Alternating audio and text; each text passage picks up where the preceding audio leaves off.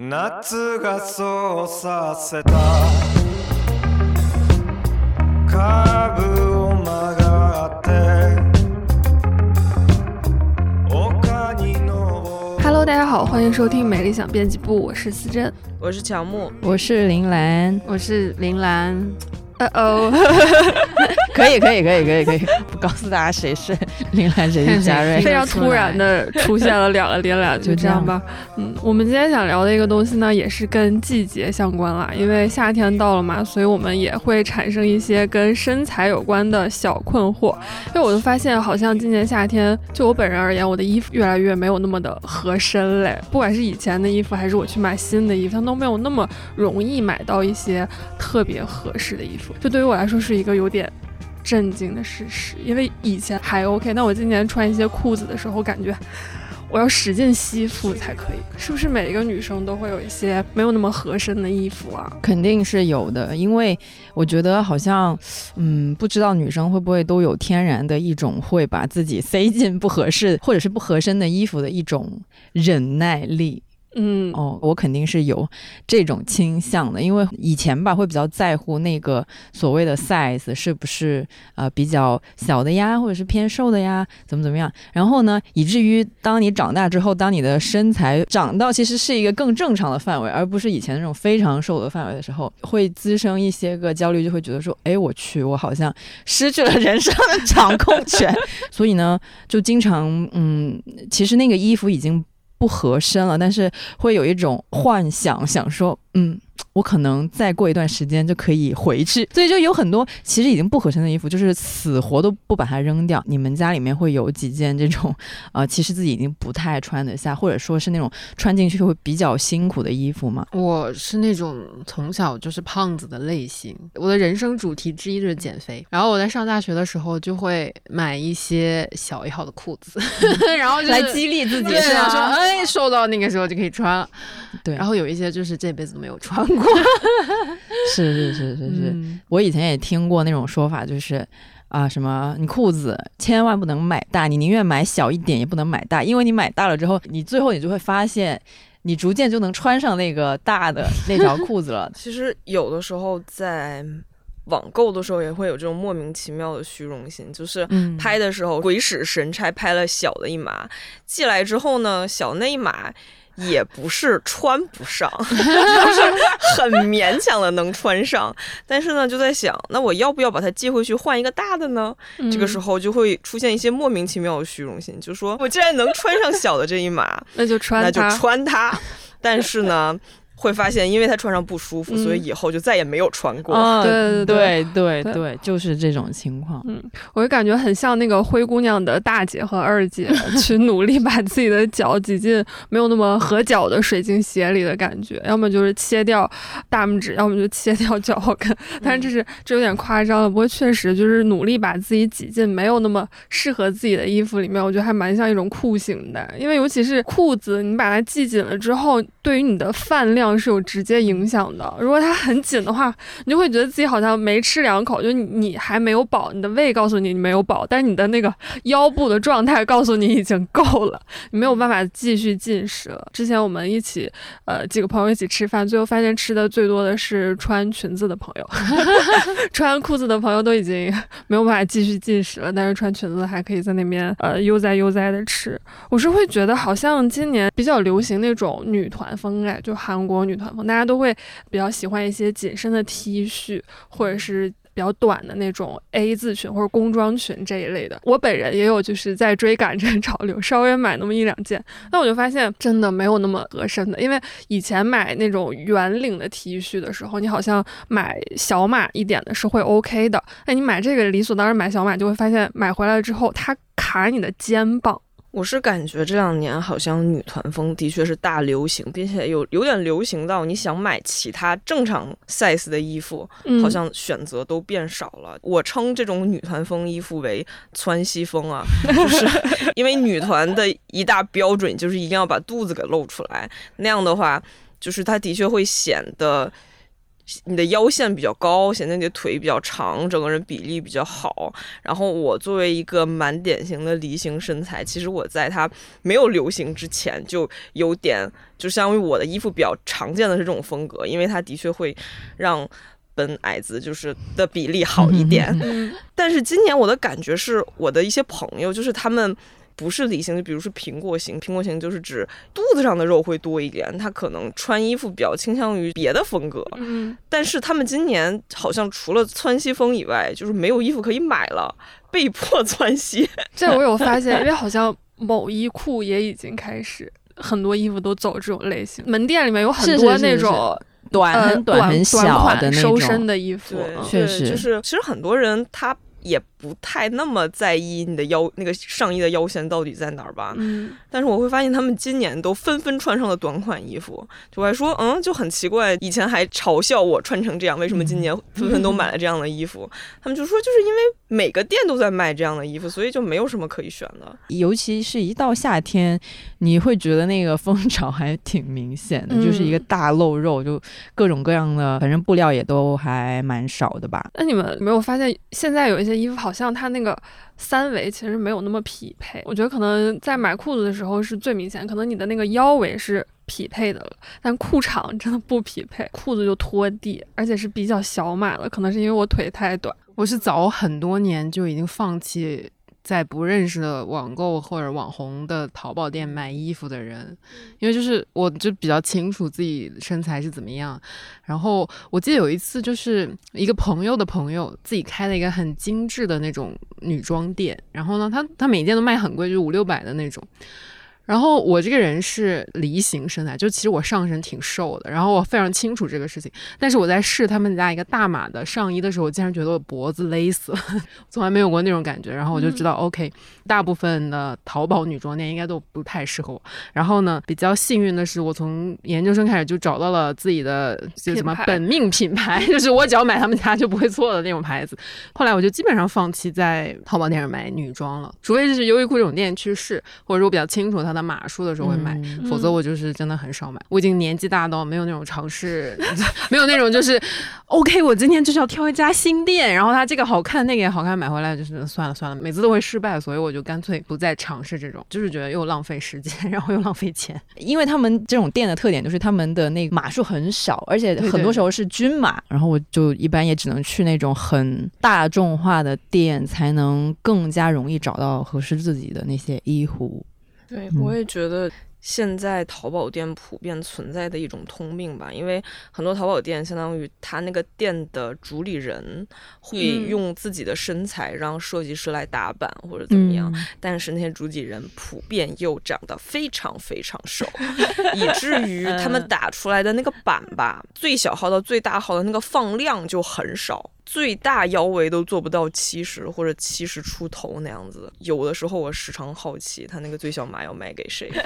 然后呢，不仅腰围，就是胸围也是，就很可能瘦到那个程度的女生胸围也都很小吧。我之前还看过一条裙子的胸围是多少，八十出头，然后我就心想，啊，我已经属于没有胸的人了，就是你这 八十出头是，呃，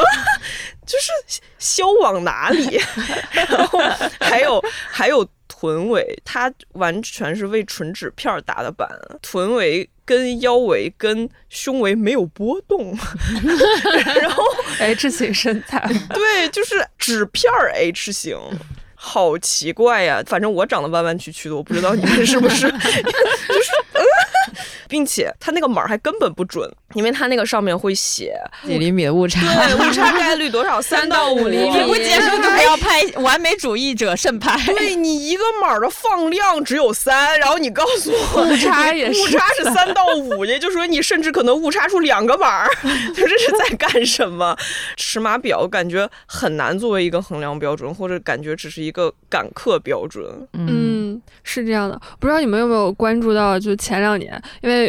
B M 这个女装品牌嘛，它不是特别火嘛，然后它也带火了一个 B M 的那个标准身材的尺码表。我有看到过那上面的数据，我觉得还挺让我震惊的，因为好像是一六零的话是四十三 kg，四十三 kg 也就才八十六斤。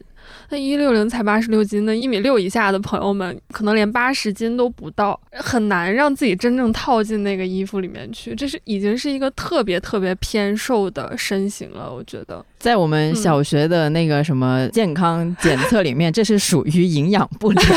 如果大家都这么整的话，那还真的挺难受的。这些完全是一个营养不良的一个标准。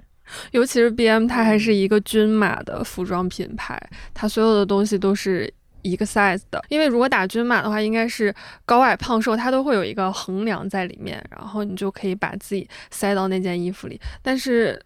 它做出来的均码好像只有一部分人可以穿，那其实就不是一种均码了，它只是一种特定的 S 码。是是是，那我自己是觉得均码这个东西，可能有一些店它做均码是可能出于一些成本的考量啊什么的吧。就如果是比较小的那种店，但是越来越多的是什么均码之后，我真的觉得，就如果你发现自己不在均码范围内，其实还挺伤人的。可能嗯，这种个人化或者是一些网红他们自己开的店都还蛮多这种倾向，之后你就会挺容易被一个均码拒之门外。那你没有感觉今年在线下门店逛街的时候，那些衣服变得越来越小吗？我倒没有感觉它变得特别小，但我逛线下门店的时候，的确有感的一个均码或者 one size 的复辟。我尤其是上周末才刚跟我两个上初中的侄女去逛了街，然后就去三里屯那边先去逛了 Hollister，Hollister 还好，它是有码的，但是说实话，它的大码也不特别大。然后去逛了 BM，又去逛了一个汉化版的 BM，叫 BF。他们家也是很大很大的一层，只有一个码，对，只有一个码。而且那里的人真的很多，真的我我在那里帮我两个侄女在试衣间那边排队，然后被人挤人的就已经出现了一种恍惚的感觉，在产生一种迷思，就是跪地哪儿来的这么多瘦子？我之前看过一个数据啊，就是应该是二零年的数据，就是说截止到当时，女性的平均身高应该是米五八左右，然后平均体重应该是一百一十八斤左右，也就是说是一个大概一米六、一百二十斤的这么一个女孩的样子是我们的平均数。但是这样的女孩在这种店里，我觉得是买不到衣服的。也就是说，有超过一半的女孩已经提前的被这种店给拒绝了，就相当于她经过一种初步筛选，达到了一种全是非常非常瘦的女孩在里面逛街的这种感觉。然后，如果你一旦踏入这种店，你会觉得啊，我是什么东西？哎呀，反正感觉它也逐渐有变成一种趋势。因为说实话，韩国跟日本其实才是 one size 的重灾区，对吧？嗯，尤其是日本，我感觉他们也比较强调就是一个标准身材，所以在他们那里只做一个码或者只做两个码是非常正常的事情。但其实我从来不觉得这是一件先进的事情啊。韩国有些牌子也是，因为他们那边其实也是讲究。合群和标准比较厉害的地方，韩国的那么多 女团了，我觉得他们的要求可能真的会更加的严苛一点。对，嗯，国内其实之前我想到的均码时代，大概只有零几年在动物园批发市场，因为想买那种 很便宜的衣服，他为了控制成本，所以就只能提供给你一个码。但是那个时候大家都知道，那是因为你想图便宜，所以你只能选择一个码的衣服。这不是一件非常值得炫耀的事情，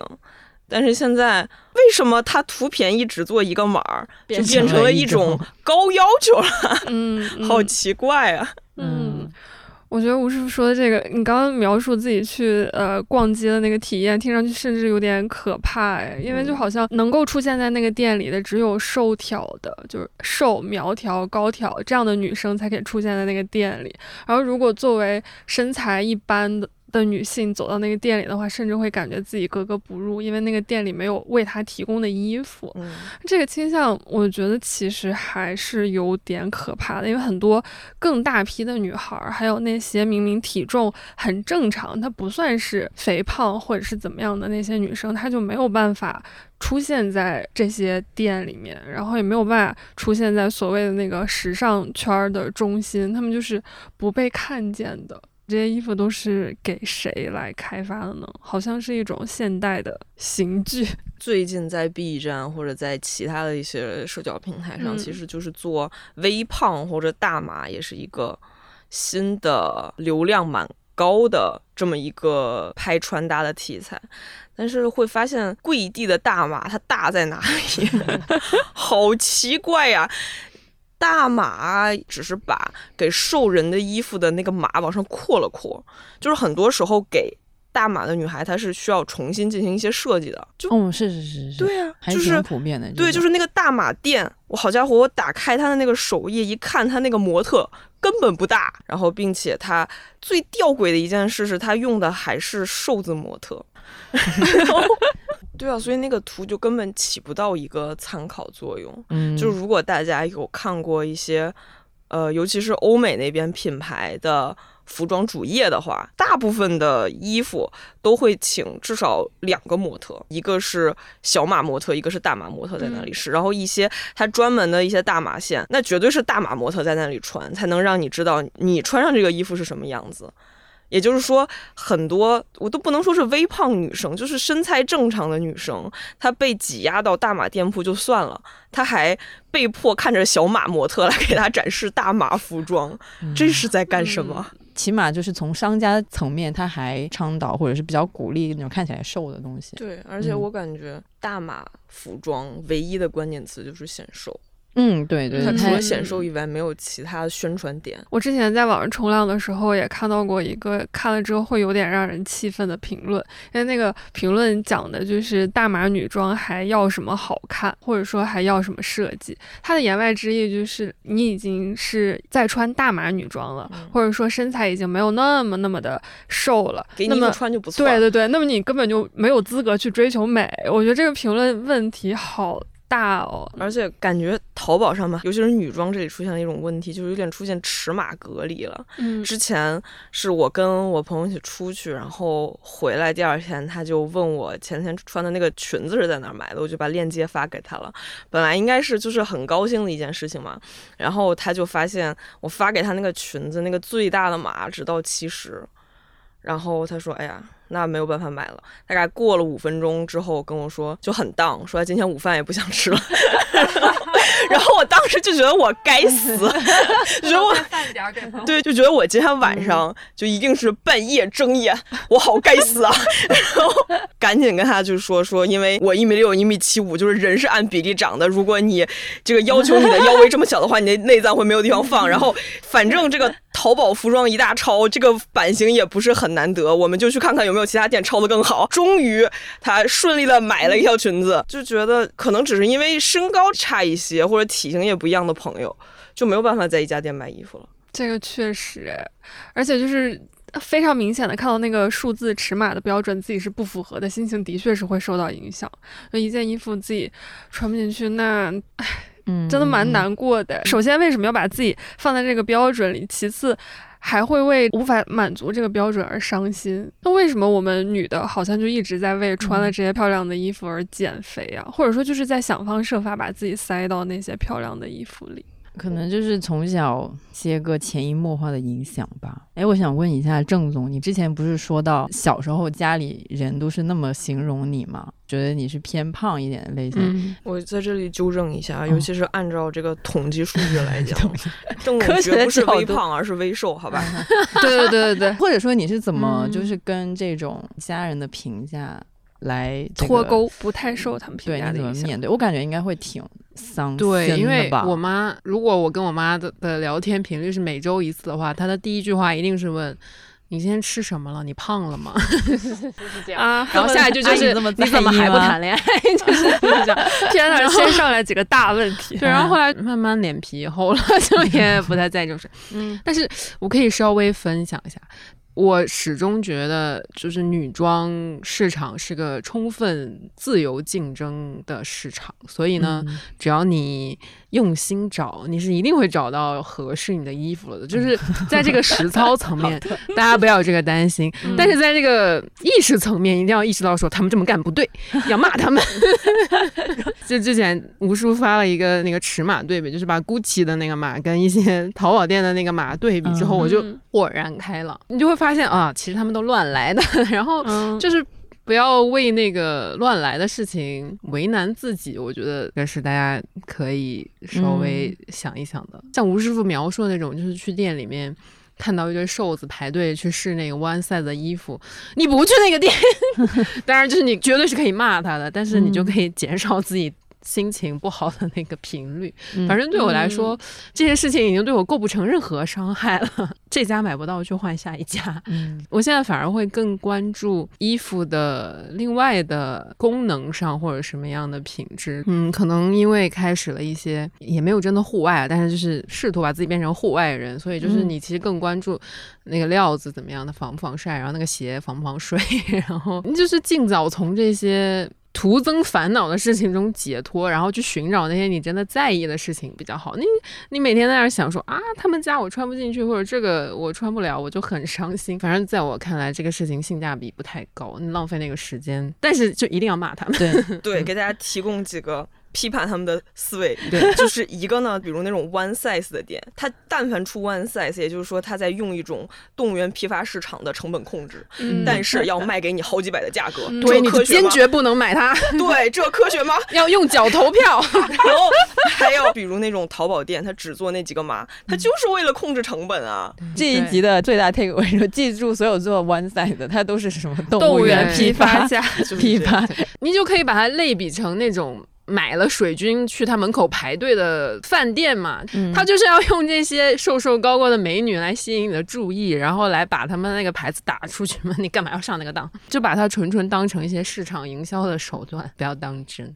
减少内耗。那我觉得有时候让让你最难受的是，你可能一直都在一家店买衣服，但突然嗯有一年那个店的衣服的尺码它就变了，它就跟以前不一样了。比如说你去年在那个店买嗯 S 或者 M 都可以穿进去，然后你今年再去买那个 M 码，啊，你会发现，哎，我上体重秤好像我也没有那个体重变高，可是就是没有办法再去穿它买的东西。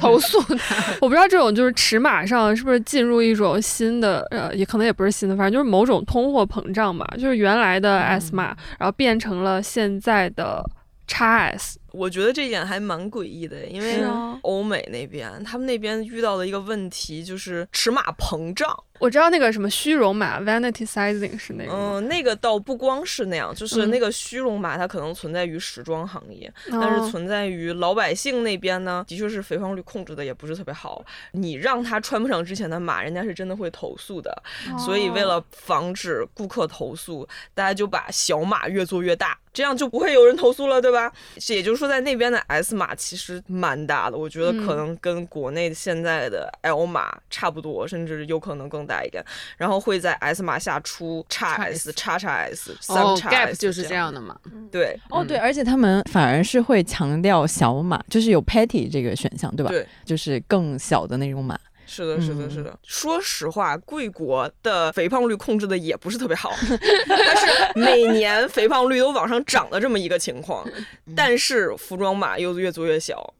很诡异的一件事情。之前有看过一些相关的报道吧，算是他好像就是说，现在市场选择就是把女装做小，因为做小的话，它的那个布料少，布料少它成本就低，而且女装的审美它在这一块儿嘛，就类似于是女性她穿一些合身材的，它其实是一种更符合主流审美的。这样的一种趋势，但是我觉得好像相反，在男装上这种事情就不常见。男装好像还做的挺大的，说到这里，我昨天在跟这朋友吃饭，然后有一个男生就特别可爱，他就比我小几岁，然后他说他那个时候就是初中、高中的时候，所有的女生都喜欢纸片一样的男生，就是很瘦很瘦的那种。然后我就觉得好像一直有那么一个审美，它不但是在女生身上，也是在男生身上。你们在描述自己的理想型的时候，会不会说白白高高瘦瘦之类的？很神奇，高是这个中国人就是非常 非常喜欢的一件事，但是瘦在这个韩国还没开始流行双开门之前，大家普遍的一个审美。这这就是说审美，或者是买衣服穿在身上那个标准，我觉得可能对男女都一样，只是男的不说而已。去那个商场里面的时候，导购阿姨一定会给你介绍说这个显瘦，这个显高，这个怎么样？我觉得这对男女都是一样，不是只有女生。而且我觉得男生的尺码虚荣跟女生是反过来的。嗯，他们会就明明没有那么高，非要买最大，非要买一一八零的衣服对是吗？两叉 L、三叉 L 的衣服，哎，很有意思哎。这样说来，那男女对自己那个身材的想象和焦虑点可能是不太一样的。虽然它背后可能还是同样一套东西导致的这样的想法。这些年一直都有一些挑战是存在于女性身体上的，比如说前两年很流行那什么 A 四腰啊，其实现在流行的一些一些裙子，它对你那个腰的要求也是很高的嘛。包括你穿那个 T 恤之后，你那个肩膀是不是能呈现出来一个好的线条？我觉得现在要求是挺高的。就包括你在那个社交媒体上，你刷各种图，很多人就是在那边嗯那样对镜拍照一下子。哇，我想起一件蛮讽刺的事情，就是之前看 Tomboy，他有一句歌词就是“我不是你的娃娃”，跟那句歌词一起出现的弹幕上，全都刷的是“哇，他们真的好瘦啊，像洋娃娃一样”。然后觉得啊，很讽刺啊！尽管敢于说出那样的歌词，敢于那样发言了，但是他们依然不敢真的长得 size 大一点，哪怕都不是 size 大一点，只是没那么瘦也不可以。就包括现在还也有一个蛮值得警惕的现象，就是大家都愿意去追捧那种明星减肥法。我觉得这个也要分开，就是偶像行业和时嗯。尚行业跟普通人，嗯。或者千万不要把那种作为一种目标，就单纯的喜欢这个嗯明星偶像都可以，但千万不要把他们的身材啊或者是什么，本来明星们跟普通人就时间什么的就不一样，因为他们就是要干这个，而对对。对且普通人就如果是你要上学或者你要上班的话，是绝对没有那么多时间去管理自己的身材。嗯因为我也会不是跳那个什么操之类的嘛，然后我跳完操之后呢，肯定都会点一杯那个 蛮甜的那个呃奶茶或者是什么果汁喝，就觉得还挺开心的，觉得是一种动态平衡。对对对，在一个有缺口的桶里面 倒水，所以就我一边倒水呢，那个嗯水就会一边流出来。但是我觉得还是挺开心的，并且后来我也是慢慢的有转换一种心态，会觉得说去什么运动啊之类的，首要的那个目的不一定是减肥，而是让这个什么心肺功能之类的变好，反正是让那个人没有那么虚弱。但是我嗯觉得起码自己是有在变健康啊，或者说蹦跶能力啊有在变好一点，就是类似于这种。对，反正就是那些白瘦幼的审美，肯定是这个社会的问题啊，就肯定不是我们每一个个体的问题嘛，就不需要把那些标准放在自己的身上。我觉得有时候会觉得很气愤，是你发现这个东西它怎么就能一直成为一种趋势呢？而且这种趋势怎么就可以好像是。一直往下延伸下去，就没有人觉得这个东西是不 OK 的吗？我觉得大家从改变自己的心态，而且发现这是一个巨大的自由市场，我们还是可以去找到那些适合自己的衣服，或者说大声说出自己的需求，还是蛮好的一件事儿。我觉得有时候，尤其是最容易让人不平的是，是你走在大街上或者大马路上，你会发现所有的女性都还蛮清爽的，而且身材其实也是挺好的。但是男性呢，常常其实会容易出现一些没有那么 OK 的，但反而这种不 OK，比如说中年的那种肚腩，它反而可能会是对方一种身份地位的象征。没有人会去觉得，哎，你这样子的身材是有问题的，反而市场就是会为他们提供合身的 polo 衫啊，很明显的对比，我会觉得是，这个确实，我觉得是一种现象。就、嗯就如果我们现在想象一下，有很多所谓的什么女企业家，或者是呃那些非常嗯成功的嗯女性，一般来说身材你都会觉得好像还行。不知道是不是大家的一种自己的一个规训也好，或者是一些个条件反射，就是女性确实会更加的去保持自己的身材，人也也是美美的，然后成就也是高高的，这样子。哎，但但是就是话说回来，我前阵子就海妖的呼唤不是蛮火的嘛，然后我看那个综艺，其实最大的一个感受，真的，我觉得它有给我带来的一种效果，就是我真的在看它的过程中会觉得，哇，什么身材不身材的，就是不用管这些，就是里面的所有女性。他们都非常的有力量，然后他们都就是说干就干，说砍柴就砍柴，说打架就打架。嗯，那个时候就在那个一个全都是这种力量型女性的一个场域里面，嗯，就不会有那种想要去评价任何一个人的身材的那种那种思维，就很自然而然的就觉得我操，他们好厉害，就好能打，好能跑，好能砍柴，好能挖土，对，真的是很自然的那一种想法。健身的时候好像的确也会有类似的这么种一种感觉。然后我后来还有进行过一些思考，得出的结论就是，当我们想要减肥的时候，因为我们想要减掉的东西是我们已经有的，怎么看他都看他不顺眼，觉得我的腿太粗了，觉得我的腰上还有肌梁肉可以往下减。但是健身的过程就是你的每一点肌肉都是要自己花时间吃苦，自己往上长的。所以每长出来一点肌肉就会蛮开心的，尤其是我看到我的胳膊会有线条之后，不会觉得我胳膊变粗了，就会觉得哦，就是拍下来发各个群发一份，然后。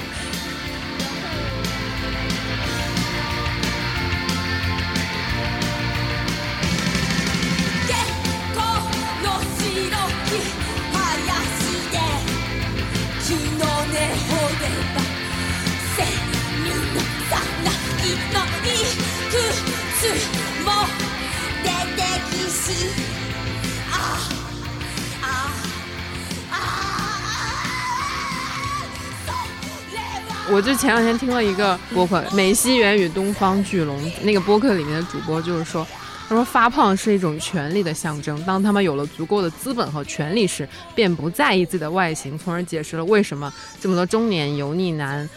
就很胖，然后但是女明星不敢胖。没有错。但是你刚刚说那种权力地位，好像它还是单方面的，它只是属于男性的权力地位。你看，同样的女性，她可能咖位也差不多，或者是成就也差不多，可是她就是不能胖，胖了的话连角色都没了。可是男性就不会。我觉得这个问题，大家好像，尤其是在女性这边，大家会给嗯那种很纤细的女生和稍微大码一点女生，在大家心里就会有一个潜意识的刻板印象，嗯会给他们建立两种完全不一样的人设。啊，对对对，对我举个例子，就是在我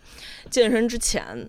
说实话，那个时候我不觉得我胖啊那个时候就是一米六，一百二十斤，我上肢力量就很强，然后所以那个时候搬凳子、搬水桶这种活儿都是应该我来干，然后也从来没有人觉得有问题。但是直到我去健身了之后，就视觉上瘦的还是一些，再加上后来我换了一个新环境，就突然大家会觉得我搬点儿什么需要别人帮忙，这件事我觉得很诡异，就是因为我甚至比我以前更加孔武有力了，然后我才发现，就是原来大家对这件事儿还是蛮有一些自带的刻板印象的。你们有没有觉得，就是呃我们有这么多对于外貌上面不停督促自己变得更瘦，把减肥变成终身事业的，还有一个来源，就是其实我们身边一直有很多声音，就是亲友他们没有那么有界限感的一些发言，嗯好像不停提醒着我们，你还不够瘦，你还有哪里可以更瘦一点？这种你们有过这种经历吗？刚刚在听的时候一直在想，哈，从小到大长大的过程当中，其实你没有受到过这种教育，就类似于告诉你，哎，大腿粗一点可能对自己的心脏是有好处的，就类似于这种，就你的那个身材达到一个差不多的水平，对于你整个人的状态其实是更好。但是好像从来都没听过这种教育，一直都是你要瘦一点，再瘦一点会更好之类的。我其实也有过类似的经历啦，就是我其实从小到大都是一个比较匀称的人，不算是胖，但是也绝对算不上是特别瘦的那种类型。我长大了以后，呃，每一次回家，然后看到我大姨的时候，我大姨的那个话术，我就会觉得特别有意思。呃，首先我也没有主动问她我胖了还是瘦了，但是她每次她都会主动评价我说没有胖。但也不算瘦，然后我就想说，为什么每一次都要有后半句话呢？就是他说我没变胖就 OK 了，但他非得要来一个，但也不瘦，我就会真的有很多的问号出来。因为首先我也没有问你我是胖了还是瘦了，然后其你次大姨本人是个很瘦的人吗？他是一个匀称的人，他不是一个很瘦的人，他他是男，他孩子是男生还是女生？男生。嗯，可以理解。可以理解。然后，所以我每次都比较无语，我就说，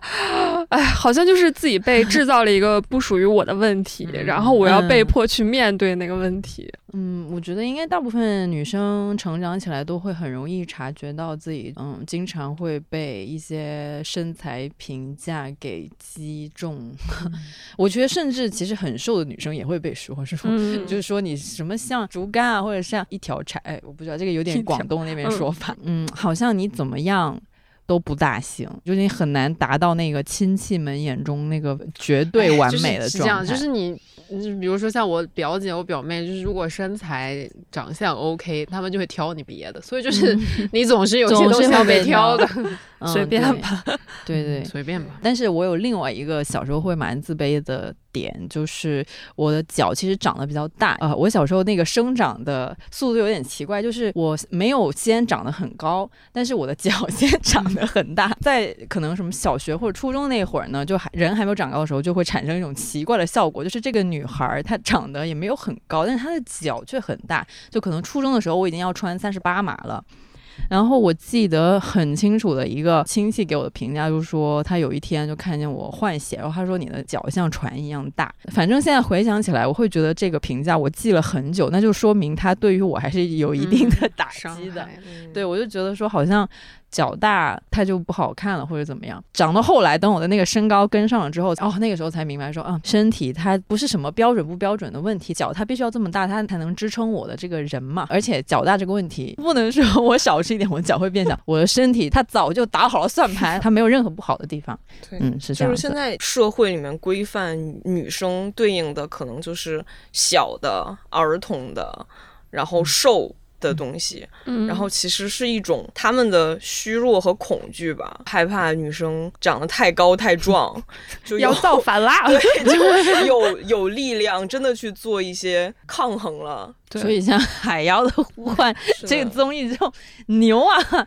因为它里面的女性就全都是啊、她有体型大的，有体型高的，然后有壮的，嗯全都是很有力量的那种。就是我还是回到我嗯周末跟我侄女出去逛街的时候，然后她就对着镜子说，她觉得她浑身长得最难看的地方就是她的肩膀，她觉得肩膀长得太宽了，穿就是那种窄肩的衣服就不好看，她觉得穿背心也不好看。哦我说。傻孩子，你在说什么呢？这是福气啊！你的福气在后面。你知道肩宽穿衣服有多好看吗？是啊，你知道你能举多少的铁吗？这是他的身体在做准备啊，在提前做准备。嗯，我最近的感觉啊，就是人就是观念的动物，你一旦对于什么事情的那个看法改变了，然后你真的整个人就会改变，然后这个事情是非常非常神奇的。就像我自从找到了我的本命女装品牌之后，你就可以控制了。然后我就发现，我平时上班其实特别不怎么收拾，见客户的时候、开会的时候需要我出现的时候，我还是会稍微收拾一下。就是你知道你怎么收拾就能收拾出来，然后呢，你也那个预期就是你这样收拾了就会得到表扬。那时候你其实就觉得，哎，这件事情也不过如此嘛。是 get 到了这一点之后，我就特别放松，我就是每天就是 OK 涂个防晒就来了。我也是出去上学了之后遇到了很多，真的就是他想打扮可以打扮的很好看，并且也对对自己的品味在那里的那种大码女生。其中有两个就是他们的 ins 上面。拍的自己的照片，我觉得非常好看。就是他每次发 ins story 就疯狂点赞，然后我就又在思考，为什么为什么在国内好像以前不是认识特别多的这种女生，尤其是国内哪怕有很多女生，她的确也是她品味很好，她对生活很有自己的要求，但是你会莫名其妙的发现她的朋友圈里。会很少出现自己的照片，就是好像尽管他对自己很好，但是他在外展示的时候，还是会忍不住的想要隐藏自己。我觉得这一点就是为什么我们每个人我们的基础权利是获得自己适合的衣服，它不是一个非常高的要求。对，嗯对，因为我之前看应该是乔麦他的那个微博说的吧，就是说其实我们每天搞一些穿搭或者就是收拾一下自己，其实是一个。非常小基础的一种自我表达和一种相当于小型的创造吧。其实就是你收拾的好也是表达，你不收拾也是另外一种表达嘛，对吧？嗯这个对于我们每天就是创造一点东西，然后对于我们的影响是其实是很正面的。不管我们的身材是什么样子，其实都应该有这种权利。嗯，对嗯，要有表达的自由。对，我也是三十九码的脚，然后呢，嗯我之前会有点追求那种显脚小的 鞋，你知道吧？真的，因为我妈就是会这样，就是我在买鞋的时候，舒服可能并不是第一位，但显脚小是一个必须要考虑的事情。然后我最近开始注重一些功能性的服装了嘛，然后就看一些徒步鞋啊、溯溪鞋啊，然后你会发现有非常多人非常认真的在讨论说这个鞋合不合适，它的鞋内的空间是什么样子的，它让你比如走几个小时都不累之类的。我就发现，嗯，这个世界上是有舒服的东西的，只不过之前我不知道为什么是没有涉猎到那一方面，还是被什么东西迷了眼，就是没有没有往那方面开发。然后我就觉得，我们真的生活在一个商品社会，就是大家用钱投票好吗？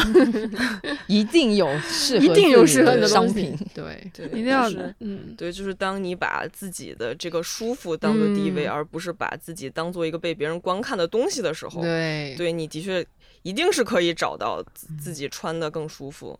的嗯鞋或者衣服的。嗯嗯，没有错。其实我觉得，好像一论到具体的风格，只要它是健康的、尊重人体的那个自然规律的，它就它就没有什么大问题。包括现在一些什么辣妹风或什么的，你觉得如果自己很适合，或者是这样子的表达也很 OK，你很开心的话，那就可以。但是我还是觉得，就是要找到。让自己真正舒服的那种风格或者是穿衣表达吧，不要为了一件衣服来委屈自己。你是可以找到一个既能表达自己真正的美，又能够让自己的身体觉得舒适的这样的一种这种衣服的，或者是鞋，就所有所有的外在之物，我觉得其实都是。可以找到的，可以找到一种让自己真正感觉到爽的这样的一个东西，因为毕竟衣服不应该成为一个一个模具嘛，就为了它把自己套进去，那有点本末倒置了。嗯对，但是就是刚才提到的那个健康，我有点想到，也是在像一些社交平台上，大家对于一些就是可能也是大码一点的女生，还会提到另外一个观点，就是说你略微的胖可以。但是你胖太多了，那不健康呀。可能大家也有自己的想法吧，我我只是说一下我的想法。我就是觉得我们可以用健康长寿作为自己生活的一个终极目标，但是也要接受有一些人他生活的终极目标并不是这个。之前应该是陈明在《奇葩说》上举过的一个例子，这么久远，对，很很早嗯很早，就是嗯说有很多他们的医术非常好的肺科医生，他们其中有的人抽烟，有的人不抽烟。抽烟的那些肺科大夫呢，并不代表他们的医术就比那些不抽烟的差，只不过呢，他们对于追求自己的快乐，还是追求你生命的健康这件事儿的排序不一样。并不是所有人嗯最后的排嗯序都是一定我要特别健康的活特别久，他也有可能想过这样，但是他的身体基础跟我们就不一样，所以我们在看到这些跟我们不一样身材的人的时候，哪怕健康也不是一个唯一的准绳，我是这么觉得。嗯。嗯对对对，而且我觉得这种说法就是说什么你胖了不健康，或者说呃你很胖你不减下来，这个你就是迟早会怎么怎么样。嗯，也有点是它背后的一个逻辑，好像是将个人努力跟胖还是不胖这个完全绑定在一起。但是很多时候，呃，人长胖啊，这个其实它。跟个人努力的程度挂钩没有想象中那么大，它有很多的这种所谓的社会因素、外在因素在影响。就比如说，呃，肯定是中产或以上的人，他们可以有那个钱去买健康的食物，什么有机的食物，或者他们有那个时间和钱去健身、去运动。你越需要忙于生计的人，他越没有那个呃所谓的精力去精准搭配自己的饮食，让自己变得非常健康或者怎么样。然后包括还有什么基因这种，也更不用说。我真的觉得胖瘦这种东西，呃，很大程度上是跟个人的这个可能 基因是有关。就有的人他就是很容易吃胖啊，就也不代表说他他没有努力的去控制自己的嗯食量或者怎么着，他很可能就是吃的比一些普通人还要少，但是他就是很容易发胖，但是你也没有办法。所以我觉得有很多那种声音也是在将这种都归咎在个人努力上，也是一个我觉得不太好的一种想法。对，那本质上是一种责任转移了。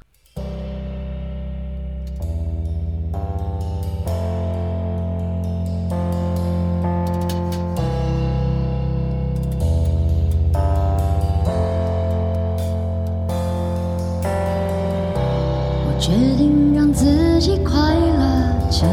来，窗外有没有太阳，管烦人的事有多少。好了，那我们今天好像也聊得差不多啦，还是希望大家都能够找到一个让自己真正舒服自在的风格吧，不要太在个人的身体上为难自己，因为你的身体肯定会有它自己的信号和表达，只要找到那一种让你觉得嗯很舒适的节奏就可以了。而且我觉得我今天。最大的一点 take away 就是嘉瑞说的那个市场是如此的大，